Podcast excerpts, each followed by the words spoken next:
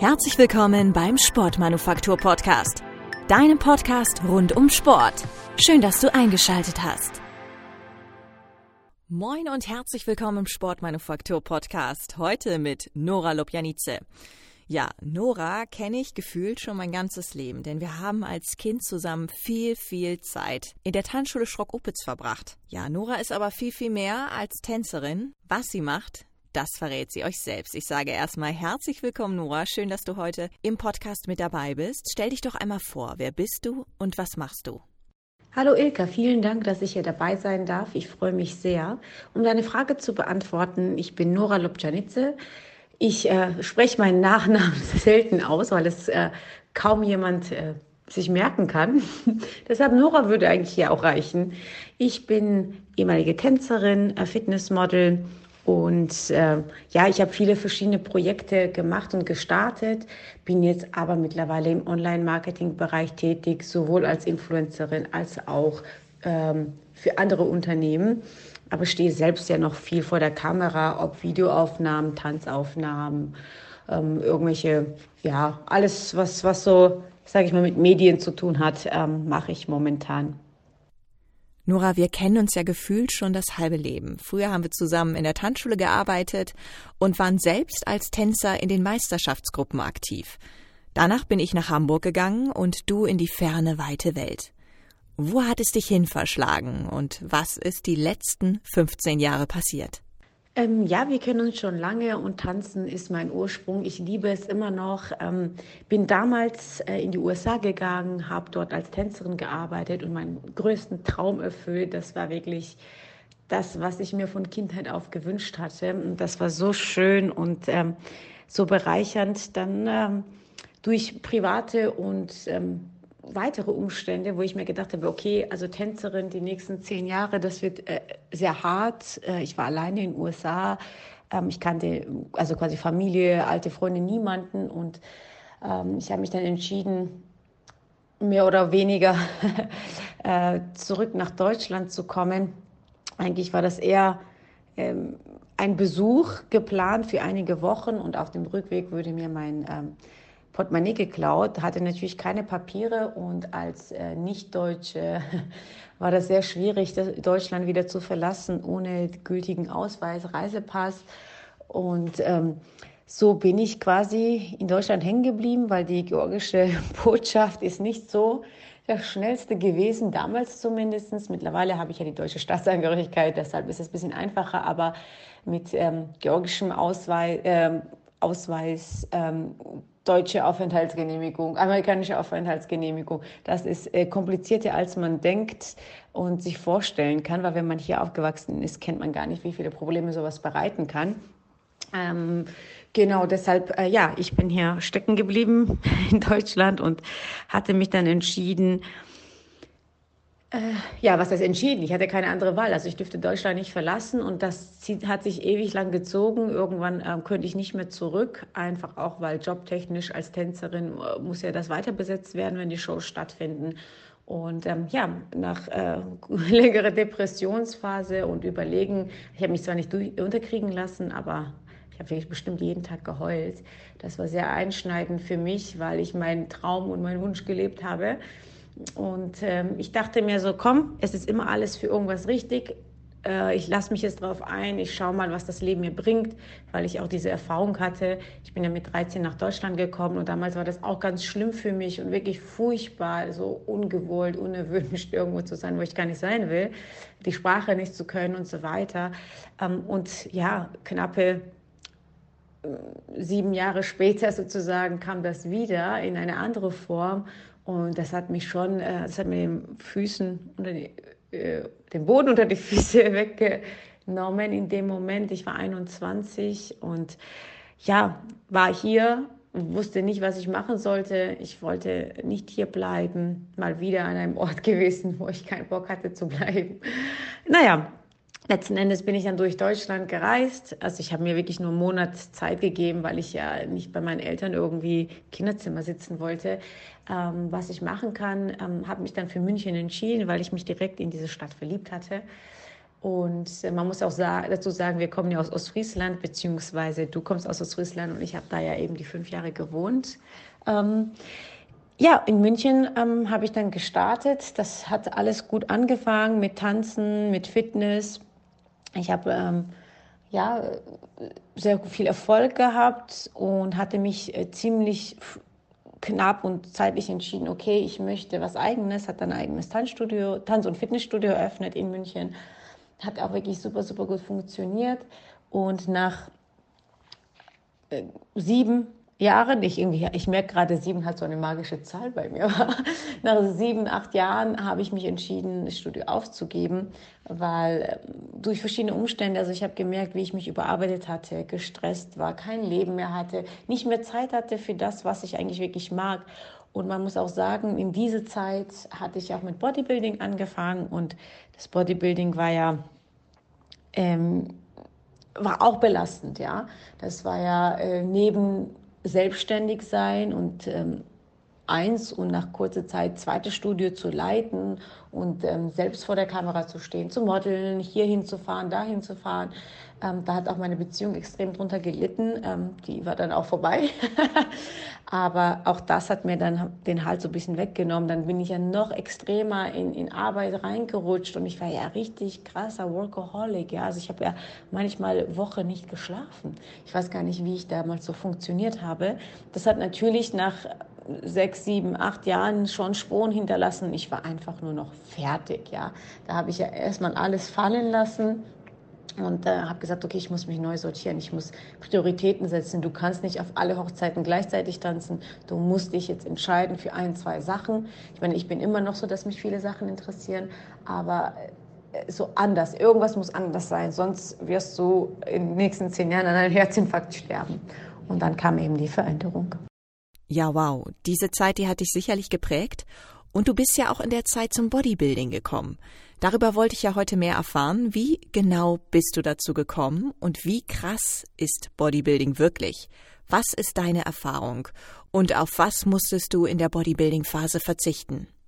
Zu Bodybuilding bin ich gekommen, weil ich ja schon äh, gemodelt hatte und ähm, durch Tanzen, durch die Bühnenerfahrung.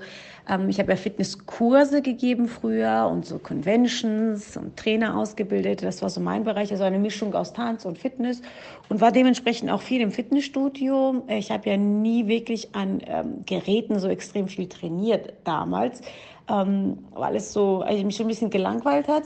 Und ähm, da kamen mal, äh, kamen mal Leute mit zu mir und sagten, ja komm, mach doch mal so Bikini-Klasse mit. Also es gibt ja bei Bodybuilding verschiedene Klassen. So dieses klassische Bodybuilding, wo man wirklich massiv rumläuft, das war eh nie was für mich.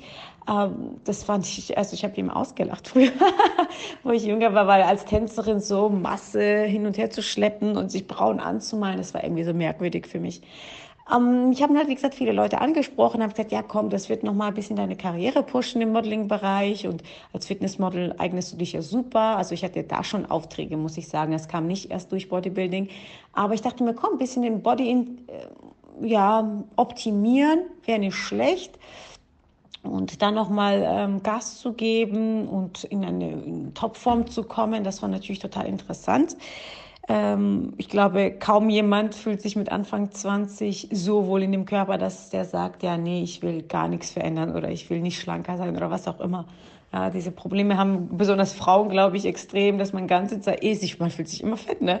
Mittlerweile nicht mehr, weil ich dran gearbeitet habe, aber ja, also vergleichst dich ständig und ja, so habe ich dachte ich mir, komm, ich probiere es aus. Ich kann ja nichts verlieren, außer eine bessere Form danach zu haben. Und ähm, habe eben bei der Bikini-Klasse, was so leicht definiert ist, nicht so muskulös, ähm, eher Beachbody-mäßig, ähm, mitgemacht bei den Newcomern, deutsche Newcomer. Und ich habe den zweiten Platz belegt, ja. Und das war so für mich, wow, cool, das ist ja voll spannend, ähm, läuft ja gut, ja, mit, mit, sag mal, wenig Aufwand. Äh, äh, ging das gut. Und deshalb habe ich mir gedacht, ja, gar nicht so schlecht, ja, kann ich ja ein, zwei Mal mal machen, dann reicht das. Und ja, dann würde ich immer so, so extrem von anderen, ich wollte dann aufhören und dann dachte, kam wieder ein, jemand zu mir und sagt so, sagte, also aus dem Bereich, ne, nicht irgendwie Fans oder Follower oder so, sondern wirklich Leute, die Ahnung haben und dort äh, Wettkampfsrichter sind, kamen auf mich zu und sagten, ja komm, hör nicht auf, das ist doch was Gutes, du hast, du hast so einen schönen Körper und so gute Voraussetzungen und mach doch mal weiter und das macht doch auch Spaß und mir hat das Training ja auch extrem viel Spaß gemacht. Aber äh, mein entscheidender Punkt, warum ich eigentlich aufgehört habe, ist, dass ich dann äh, durch meine Muskelmasse, also ich muss auch sagen, ich habe von Kindheit auf geturnt und ich war schon immer, äh, auch für eine Tänzerin hatte ich mehr Muskeln als andere, ähm, obwohl das jetzt nicht vom Nachteil war, aber zum Beispiel Ballettdarstellung hätte ich damals nie machen können, weil ich halt äh, körperlich, ja, ein bisschen mehr Muskelmasse hatte. Ähm, was mich natürlich das wieder erklärt, warum ich mich immer fett gefühlt habe, weil jede Ballettvorstellung war echt die breiteste, sage ich mal, aber nicht wegen dem Fett, sondern wegen den Muskeln und wegen dem Körperbau. Also ich bin halt zwar zierlich, aber äh, wenn du natürlich Sixpack hast äh, mit zwölf, dann äh, wirkst du natürlich nicht so wie eine Balletttänzerin. Ne? Naja, äh, zurück zum Thema. Ähm, ich habe dann irgendwann aufgehört, weil, weil ich muss äh, dann irgendwann zu eine höhere Klasse wechseln. Das ist die Figurklasse. Das heißt, da wird man noch mal ein bisschen männlicher. Da musste ich an meinem Rückenmuskeln so stark arbeiten und ich hatte das Gefühl, ich werde breiter. Äh, ist genauso breit wie groß, sagt man, ne? weil ich bin jetzt auch nicht die Größte. Und ähm, also mir hat es optisch nicht mehr gefallen, aber äh, also ich habe dann die bayerische, süddeutsche Meisterschaft gewonnen. Ich war auf Arnold Classics und ich hatte wirklich sehr gute Erfolge und äh, dadurch bin ich immer so ein bisschen dran geblieben. Aber irgendwann habe ich mir gedacht, okay, das bist nicht du. Du bist nicht. Ich habe komplett meine Fröhlichkeit verloren, komplett.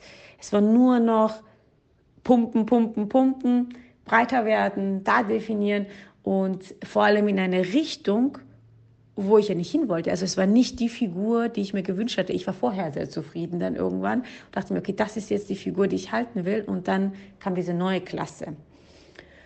Ja, das war äh, ja sch schwierige Erfahrung und ich muss sagen, obwohl ich immer dachte, ich bin bei mir, hab, hatte ich mich in dem Moment irgendwie verloren. Ne? Ich habe gemerkt, äh, jetzt nachhinein irgendwann habe ich wirklich gemerkt, wie viel Einfluss andere haben. Man sagt immer, ja, lass dich nicht von negativen Stimmen beeinflussen und so. Aber keiner sagt, dass man sich auch nicht von positiven Stimmen beeinflussen lassen sollte. Das heißt, wenn du gelobt wirst, denkst du, das ist gut, dass du das machst. Oder wenn, wenn jemand sagt, ja, da bist du aber gut drin, hast du gleich das Gefühl, du musst das jetzt immer machen und beruflich machen oder was auch immer und mehr da investieren. Aber du, man hört, also bei mir war es zumindest so, und ich glaube, das geht vielen Menschen so, man hört gar nicht auf sich. Das heißt, Lob ist schlimmer als Kritik, weil Kritik wehrt man noch irgendwie innerlich ab. Aber Lob, wenn du gelobt bist, kannst du so schnell in Bereichen reinrutschen, wo du dir denkst, so, ey, was mache ich hier eigentlich? und äh, das ist verrückt. Diese Erkenntnis war, was ich da mitgenommen habe an Erfahrungen, an Erkenntnissen durch diese Phase, war natürlich krass, ja. Ähm, vor allem, habe ich aufgehört, weil um noch ein Stückchen besser zu werden, bei Anno Classics hatte ich, glaube ich, den sechsten Platz belegt und das ist wirklich äh, sehr gut. Ähm, man muss auch dazu sagen, also es ist die Europameisterschaft, äh, man muss dazu sagen, dass ich kurz vorher noch Bauch-OP hatte, dazu komme ich dann gleich äh, und deshalb nicht die Form hatte, sonst glaube ich schon, dass ich sogar unter Top 3 gewesen wäre. Und äh, andererseits bin ich auch froh, dass es so gekommen ist, weil ähm, ja, das hat mich nochmal äh, diese Bauch-OP, ne? Und dieses hat mich nochmal zum Nachdenken gebracht und habe gesagt, okay, das ist nicht das Richtige für mich, das ist nicht äh, das, was ich anstrebe, ja, auf der Bühne stehen und von anderen bewertet zu werden, ähm, das will ich einfach nicht mehr so in der Form, ja. Und äh, ja, noch eine weitere Erfahrung, warum ich aufgehört habe, ist, äh, also die Ernährung ist verrückt krass. Wahnsinn. Also was man da verzichten muss, ja, das ist mental richtig, richtig herausfordernd. Das kann man sich, glaube ich, als Außenstehender gar nicht vorstellen. Erstmal die körperliche, das körperliche Training. Ich habe dreimal am Tag trainiert plus noch getanzt, ja, das ist aber beiseite gelassen. Morgens Cardio, ähm, mittags rum, nachmittags rum normales Training und abends dann ähm, nochmal irgendwie getan oder nochmal Cardio gemacht, um nochmal Kalorien zu verbrennen oder Stretching-Einheit, damit man nicht komplett versteift. Ja. Ähm, das heißt, mein ganzes Leben, äh, ganzer Ablauf war darauf bestimmt und mit wenig Energie. Es ist nicht so, ich war Sport machen, ich esse jetzt mal ein bisschen was, sondern also ich hatte äh, kurz ähm, davor, was ich sag mal so mindestens zwei, drei Monate extrem viel ähm, extrem wenig gegessen. Ähm, ich war da bei 800 Kalorien, 600 Kalorien und äh, habe Sport gemacht wie verrückt. Und ich bin echt so, ich hatte Momente, ich saß da und bin so weggeknickt, ne? weil ich halt einfach keine Energie mehr hatte. Ich habe also hab mich so schlapp gefühlt. Meine ganze Lebensenergie war weg und das auch noch gewollt. Und das ist so verrückt, das ist so krank. Ich weiß nicht, wie man sowas machen kann. Jetzt muss ich dazu sagen, es war auch so schlimm für mich, weil ich halt ohne Zusatzstoffe gearbeitet habe. Also ich habe keine Supplemente genommen, ich habe keine äh, legale oder illegale Supplemente genommen. Also das Einzige, was ich damals genutzt habe, ist Magnesium abends gegen, also das ist halt hilft ja für Muskelentspannung und gegen äh, ist vorbeugend gegen Muskelkater. Das war das Einzige, was ich genommen hatte und ich glaube ähm, in den letzten Wochen noch Zink und ähm, ja, genau, das war es eigentlich, ja. Und ähm, ich muss sagen, das war, ähm, das war der Grund, ja. Und ich war auch noch vegan in der Zeit, äh, vegetarisch angefangen und dann auf vegan umgestiegen. Und bei Bodybuilding ist ja so, am Ende isst du gar keine Kohlenhydrate mehr. Das heißt, äh, oder ganz wenig, äh, wie gesagt, wenn du nicht zusätzlich noch Stoffe zu dir nimmst, ganz auf natürlichen Weg als Frau unter 10% Körperfettanteil zu kommen, ist krank. Ich war bei sieben, glaube ich, oder sechs Prozent sogar am Ende, wo ich auch äh, diese Gesamtsiege gemacht habe.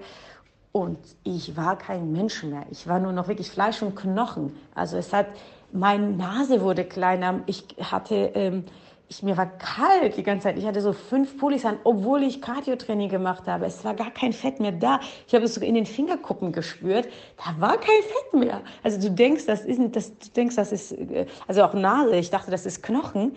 Aber ich dachte, irgendwann hatte ich so Hälfte meiner Nase nicht mehr da, weil das ganze, diese, diese wirklich Restfette weg war. Ich fand das so verrückt. Wirklich, also das war krasse körperliche und mentale Erfahrung. Ne? Also ich kann das gar nicht äh, richtig beschreiben. Meine Füße haben mir getan, weil auch darunter so dieses, nicht Hornhaut, sondern man hat auch so Polster. Ne? Das, ich konnte nicht barfuß mehr laufen, weil ich kein Fett da war.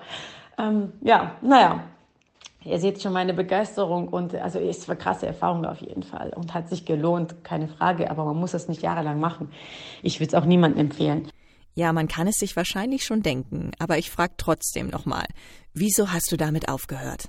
Ich habe irgendwann dann aufgehört, weil ich gemerkt habe, okay, um weiterzukommen, musst du jetzt Stoff nehmen oder wirklich äh, Tod ist das nächste quasi. Ne? Also ich quasi wie so ähnlich wie fast schon wie Magersucht, nur ähm, noch mit Training dazu, also Extremtraining. Ja. Ähm, jetzt so meine Ernährung, wie es aussah. Ich habe am Ende, ist am Ende als Veganer genau. Als Vegetarier und Veganer ist noch schlimmer. Du brauchst Nahrungsmittel, die kaum Kohlenhydrate haben, also ganz wenig, und viel Protein. Und wenn man Nahrungsmittel anschaut, wird man schnell merken, dass das eigentlich nur bei Steak, Hähnchenbrust äh, oder Eier möglich ist. Also, äh, wo ich noch Vegetarier war, habe ich sogar Eier gegessen ohne Ei. Das Eigelb, weil Eigelb zu viel Fett hat. Also proteinreich, wenig Fett und möglichst wenig Kalorie, äh, Kohlenhydrate. Das ist eine Mischung. Also wer sich ein bisschen auskennt, wird es verstehen. Wer äh, jetzt zum ersten Mal sich in den Bereich äh, einliest, also das ist eigentlich nicht möglich. Ein Apfel, ich dürfte nicht mal mehr Obst essen. Ne? Das meine ich mit Kohlenhydraten. Nicht mal ein Apfel war erlaubt in den nächsten Wochen. Tomaten würden, äh, habe ich in den letzten drei Wochen gestritten, geschritten, gestrichen. Tomaten hatte ich die letzten drei Wochen gestritten, gestrichen, das war jetzt nochmal, ähm, weil also eigentlich alles, was rote Obst schon, das hat schon auch alles, was einigermaßen süßlich schmeckt, war weg. Ich habe äh, letzten drei Wochen nur noch Gurken gegessen und Eiweißshakes getrunken, weil sogar Tofu ist zwar proteinreich, aber hat extrem viel Fett, also nicht extrem viel Fett im Normalfall, aber für die Vorbereitung, ja. Und dann Kohlenhydrate lagert auch noch Wasser ein. Das ist auch nicht gut, deshalb lässt man das weg. Das heißt, meine Ernährung wirklich die letzten zwei Wochen war richtig hart. Ja, also da, da lag ich nur noch, habe so Gurke gegessen, lag da. Gurke gegessen, lag da. Also das war schon nicht mehr normal. ähm, ja, dann kommt noch die Entwässerung eine Woche davor. Ich muss sagen, das ist gar nicht so schlecht. Also viele äh, sagen, dass es ja furchtbar sei und so. Wenn man es zu oft macht, ja. Aber wenn man das nur jetzt einmalig oder ab und zu mal, äh, ist es gar nicht so schlecht, weil es wirklich äh, ziemlich körperreinigend wirkt. Danach speichert man natürlich wieder das Wasser komplett ein, aber ähm, es ist so aufgebaut, dass du in der Woche, Woche vor dem Wettkampf trinkst du sehr, sehr viel. Ja, also es gibt verschiedene Varianten. Je nach Form wird das dann kurz davor überlegt, wie man das macht. Ähm, es ist halt, ähm, ähm, es ist so, dass man zum Beispiel ähm, Woche davor anfängt, sieben Liter zu trinken, nächsten Tag acht Liter, neun Liter, also bis zu 15 Liter kann es hochgehen pro Tag. Ey, da bist du ja Wasserhahn, ja, du sitzt quasi auf Toilette, in der Woche sollte man auch gar nicht rausgehen. Ähm, und das wird auch noch mit Salz gespielt. Also man nimmt Salz, der Körper speichert das Wasser da im Körper äh, und zwei Tage lässt man dann das Salz weg oder Tag vorher. Dann ähm, ist es äh, so Schockeffekt für den Körper sozusagen in Anführungsstrichen oder denkt sich, okay, ich habe nicht mehr so viel Salz, ich muss das Wasser nicht mehr speichern. Und ähm, also man verarscht den Körper eigentlich, dass, äh, dass das Wasser nicht im Körper bleibt die letzten zwei Tage. Das ist zu komplex, das jetzt in einfache, in Kürze zu erklären. Ähm, das alles schön und gut. An dem Tag darf man dann auch nichts mehr trinken. Also Tag vorher, manchmal zwei Tage, je nach Form, wie gesagt, äh, trinkt man dann nichts mehr. Auch im besten Fall keinen Kaffee, keine Flüssigkeit, dass der Körper quasi das Wasser komplett, also entwässert, das, dann liegt die Haut schöner an, weil ähm, also es muss wirklich Wasser raus, ja, und das ist erstmal Gewicht noch mal weniger und die Haut liegt enger an die Muskeln und ähm, dadurch wirkt die Form einfach besser. Also es wird alles getan um jeden Preis, um da ähm, die Bestform zu erreichen für den bestimmten Moment. Danach kommt die große Depression meistens für alle, glaube ich. Äh, erstens, du isst, du wirst innerhalb von zwei Tagen nimmst du fünf Kilo zu oder so, verrückt und du kannst das nicht mehr kontrollieren. Die Hormone spielen durcheinander, alles ist wild. Also man muss sagen, als Frau, wenn man unter 15 Prozent Körperfettanteil hat, was viel ist. Also ich sag mal so, eine sportliche, gut gebaute Frau im Normalfall, wenn man sagt, okay, die hat sportliche Figur, man sieht leichten Sixpack-Ansatz, reden wir hier von 18 bis 19 Prozent Körperfettanteil. Ähm, unter 15 Prozent bekommt man normalerweise keine Tage mehr, weil der Körper wirklich auf Reserven zurück, äh, also alle Reserven zurückfährt und man denkt sich, also der Körper sagt sich quasi, jetzt könnte ich eh kein Kind austragen, in Anführungsstrichen, und produziert gar nicht die passenden Hormone überhaupt. Ja? Also es läuft Verrücktes im Körper ab. Für meinen Job damals und für, für das Verständnis, Körperverständnis war das super interessant. Ich habe Biologie wirklich dann an mir gespürt, was ich vorher gelernt hatte. Aber ähm, auf jeden Fall bringt man einen kompletten Hormonhaushalt durcheinander. Und äh, durch dieses, dadurch ist natürlich danach noch schlimmer. Du speicherst, das ist wie so ein Schwamm, was ausgelaugt ist, in, in Wasser wirfst, ja. Du saugst alles auf und lagerst das ein, weil der Körper sich äh, denkt, oh Gott, die nächste Hungerphase kommt wieder, ja. Und dafür ist der Körper gedacht, um zu überleben. Und eigentlich hat man die ganze Zeit ja in der Diät mit Überleben gekämpft. Also den Körper so an die Grenze, krass an die Grenze getrieben, das ist verrückt. Ähm, so, genau. Und ähm, mit unterstützenden Mitteln wird es ja ein bisschen einfacher natürlich und leichter und deshalb aber trotzdem auch für jeden ist es hart. Danach, wie, wie schon angesprochen, ist man äh, mental, hormonell auch wirklich diese Ernährungsweise ähm, bringt auch dein Hormonhaushalt durcheinander. Da kannst du nichts für. Ja, du hast dann Ups und Downs und ich bin nachts dann aufgewacht und habe einfach gefressen, also richtig. Ich bin da, dachte mir so, ich habe extra keine Süßigkeiten gekauft, weil ich so nicht so viel zunehmen wollte. Alleine schon, was du da an Wasser wieder einlagerst innerhalb von ersten Tag, wenn du was isst. Also ich habe gegessen, ich hatte kein Hungergefühl mehr. Ich wusste gar nicht mehr, wann bin ich satt, wann habe ich Hunger. Was ist das? Du hast einfach gegessen, weil dieser innere Trieb zu überleben so krass war. Ich konnte nachts wirklich, ich bin aufgewacht und bin dann zum Hauptbahnhof. Damals habe ich noch in München am Hauptbahnhof gewohnt zum Hauptbahnhof gelaufen äh, und habe dann an Automaten noch Süßigkeiten um drei Uhr nachts gekauft. Das war richtig verrückt. Also wenn ich schon darüber erzähle, finde ich es so krank. Ähm, aber das kannst du dann nicht mehr kontrollieren, ja? Wenn du jahrelang so oder halbes Jahr so gehungert hast und wirklich auf alles verzichtet hast, du kannst, du kannst es nicht mehr kontrollieren. Also da muss man dich schon einsperren. Und wenn das Ziel auch so weg ist, ne? wenn du das Ziel erreicht hast oder die, die, dein Wettkampf vorbei ist, dann kannst du auch mit allem, was du willst, nicht kontrollieren.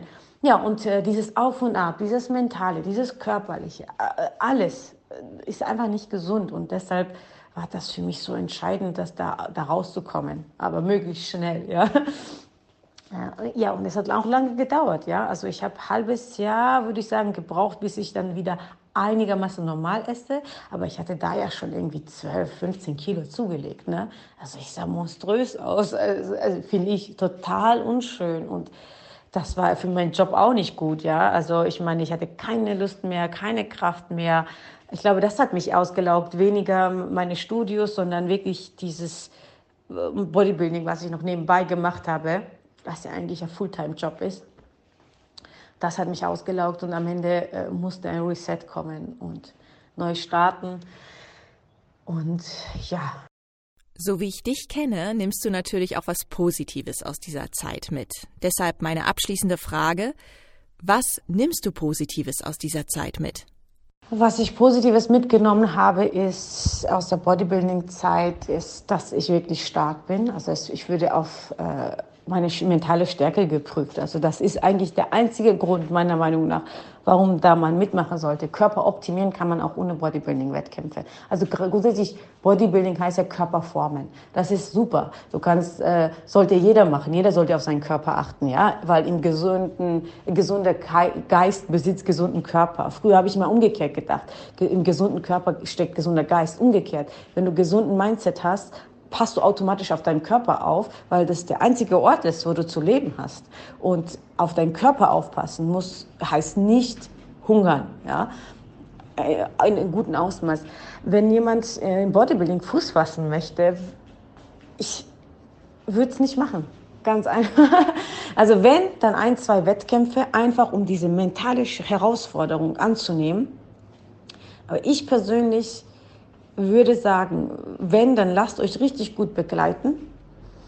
Aber äh, nur eins, zwei Wettkämpfe, weil früher oder später kommt der Zeitpunkt, wo man sich entscheiden muss, bin ich bereit zu dopen. Und ich glaube, das ist in jedem Sportart, muss ich sagen, außer bei Tanzen vielleicht. Äh, da habe ich so nicht so erlebt, zumindest von meinen Kollegen. Ähm, aber es wird so kommen, dass du immer, um besser zu werden, nochmal was nehmen musst. Und äh, das Problem ist, wenn du drinnen bist und immer besser werden willst, immer besser willst, dann packt dich der Ehrgeiz, besonders für Sportler. Es ist ganz schwierig, dann Nein zu sagen, ja, und zu sagen, nee, das mache ich jetzt nicht. Wenn du weißt, okay, jetzt, wenn ich da noch ein bisschen was zu mir, äh, ein bisschen was schlucke, äh, weil ich jetzt den Erfolg haben will, aber nicht langfristig denken. Also ich würde es ähm, ungern empfehlen, auf eigenen Körper achten, Bodybuilding für sich betreiben, dass man gut aussieht, ja, und vielleicht auch Fitnessmodel werden will. Das kann ich alles nachvollziehen. Aber die Wettkämpfe würde ich in der Form nur ein oder zweimal als Erfahrung mitnehmen, ne, wie so ein Fastenkur oder Yoga-Retreat oder so, aber es ist nichts auf Dauer. Was für mich schön war durch diese ähm, Erfahrung, ähm, bin ich ja von einem in die andere Extreme, ich würde auf äh, geprüft, ja, von Ende bis, von vorne bis hinten.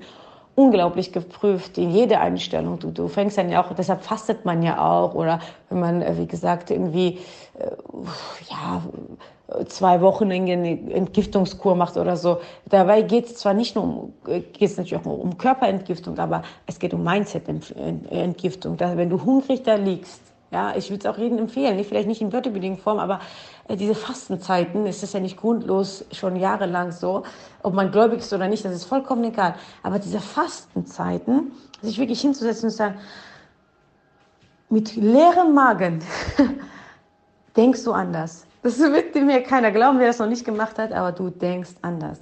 Und ähm, ich würde sagen, dass es äh, auf jeden Fall sich lohnt, mal so eine Kur zu machen für sich. Oder immer wieder mal. Einfach mal kurz entgiften, anderes Mindset und wirklich sagen, okay, ich habe ein Ziel und dafür werde ich alles tun. Und diese Stärke habe ich mir selbst bewiesen und hinbekommen und alles ist möglich.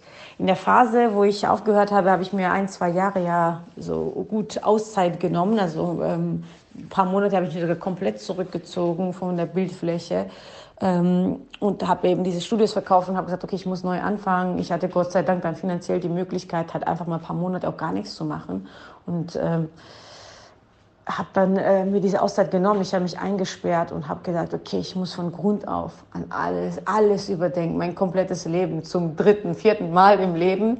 Vorher ungewollt, aber äh, diesmal wirklich bewusst gewollt und in voller Freiheit. Ja, wenn du jung bist, äh, hast du irgendeine komische Vorstellung vom Leben und ähm, denkst, äh, hier ist Ponyhof oder sowas. Aber ja, es hat mir sehr gut getan. Ich bin äh, noch ein besserer Mensch geworden, äh, noch liebevoller. Ich habe gesagt, okay, was sind mir für Sachen wichtig? Darüber fängt man an zu denken, wenn man zwei, drei Tage hungert. Verrückt, aber es ist so, weil du nicht mehr abgelenkt bist von Unwichtigkeiten. Ja? Hm was daraus Gutes entstanden ist natürlich ich, meine Persönlichkeit und dass ich extrem gestärkt bin in dem, was ich bin und was ich sein möchte und was ich darstellen möchte, wofür ich stehe. Ähm, noch stärker als vorher. Und dabei ist auch noch mein Buch entstanden. Entdecke deine Superkräfte, dass alles möglich ist. Aber ich habe meine komplette Einstellung dazu geändert und das ist in dem Buch gut verfasst. Ist so ein Weg, Wegbegleiter für alle, die sich selbst entdecken wollen und wirklich zu sich stehen wollen und die eigenen Superkräfte entfachen wollen, egal in welche Richtung, ob Sport oder ob an, andere Lebensbereiche, ist wirklich alles schön erklärt. Und äh, du, besonders viele Denkmuster, wo was ambitionierte, zielorientierte Menschen im Kopf umdenken müssten, um wirklich erfolgreich zu sein. Und wirklich erfolgreich heißt für mich wirklich innerlich zufrieden und glücklich sein. Wenn du alleine bist in deinen verschlossenen Türen und die Augen aufmachst, denkst du dir, ich bin happy, geiles Leben, egal welche jetzt da ist, nicht, das komplett alleine. I love it. Und dieses Gefühl hatte ich nicht, bis ich nicht äh, das gemacht habe, so richtig, wirklich jeden Tag dieses tiefe Dankbarkeit, Glück, Freude und sagen, wow, das ist genau das, was ich will, aber nicht weil ich irgendwie Aufmerksamkeit brauche, weil ich Bestätigung bekomme. Nein, weil das so mein Sein ist, ja. Und ähm, das ist in dem Buch, äh, hoffe ich, zumindest sehr gut erklärt. Nach Feedback zu urteilen ist es rübergekommen von den Lesern, die mir ein Feedback gegeben haben. Ich würde es jedem empfehlen, äh, weil ich habe das Buch vorher geschrieben, bis ich aufgehört hatte mit den Sachen und das Studio verkauft habe. Und mir persönlich hat es in meine Tiefphase richtig geholfen, um mich wiederzufinden. Und danach habe ich das Buch auch leicht überarbeitet und jetzt ist die beste und tollste Version draußen. Und Schleichwerbung, holt euch das. Sonst könnt ihr mir natürlich überall folgen. Ich heiße ja auf YouTube, Instagram und wo ihr mich auch suchen werdet, TikTok seit neuestem Supergirl Nora. Ich freue mich auf euch. Schreibt mir. Ich freue mich auch über eure Kommentare. Und vielen Dank an Ilka. Liebe Nora, dann sage ich vielen, vielen Dank, dass du dir die Zeit heute genommen hast und uns einen kleinen Einblick in das Thema Bodybuilding gewährt hast. Und nächste Woche, liebe Zuhörerinnen und Zuhörer, geht es weiter mit dem Thema Basketball. Ich habe den Pressesprecher der Hamburg Towers zu Gast. Schaltet ein, nächste Woche Donnerstag. Ich freue mich auf euch.